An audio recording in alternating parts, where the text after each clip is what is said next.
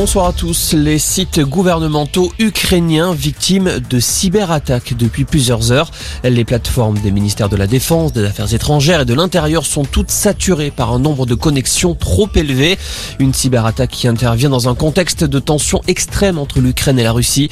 Le secrétaire général de l'ONU, Antonio Guterres, estime que le monde fait face à un moment de péril.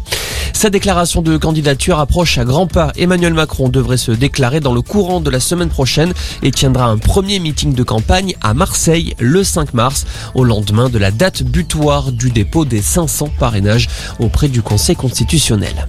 En parallèle, les associations d'élus locaux refusent l'invitation de Jean Castex. Elles avaient été invitées à rencontrer le Premier ministre demain pour évoquer cette question des parrainages, alors que plusieurs candidats à la présidentielle sont à la peine.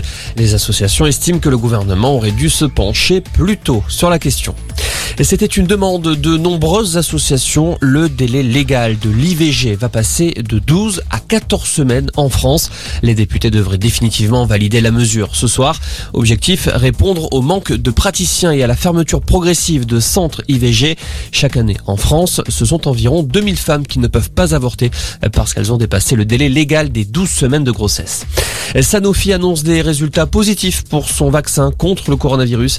Associé avec le britannique GSK, l'entreprise indique que son vaccin est efficace à 100% contre les formes sévères et les hospitalisations.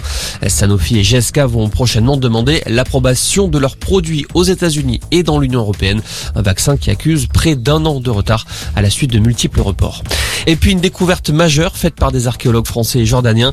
Ils ont retrouvé en Jordanie un site vieux de 9000 ans consacré à des rituels. Il pourrait s'agir de l'une des plus anciennes structures humaines au monde. Selon les autorités jordaniennes, il s'agit d'une découverte spectaculaire et Voilà pour l'info, excellente fin d'après.